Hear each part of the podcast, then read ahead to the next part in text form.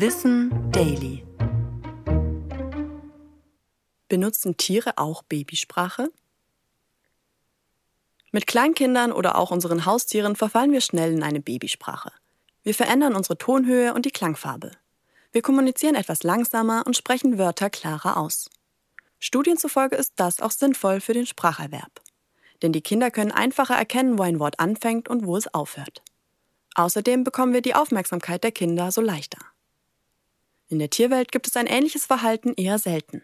Forschende haben jetzt aber herausgefunden, dass Delfine auch anders mit ihrem Nachwuchs kommunizieren als mit ausgewachsenen Tieren. Dazu untersuchte die Forschungsgruppe eine Population an der Westküste Floridas. Die Muttertiere wurden abwechselnd mit ihrem Nachwuchs und mit ausgewachsenen Tieren zusammengeführt.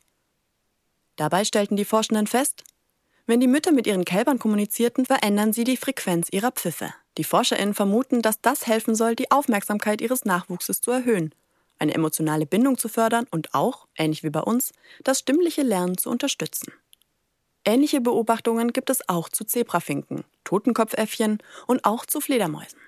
Zwei Wissenschaftlerinnen des Museums für Naturkunde Berlin stellten fest, dass die Fledermausmütter den Klang ihrer Stimme konsequent veränderten, wenn sie sich an ihre Jungtiere richteten. Warum genau, ist noch nicht belegt.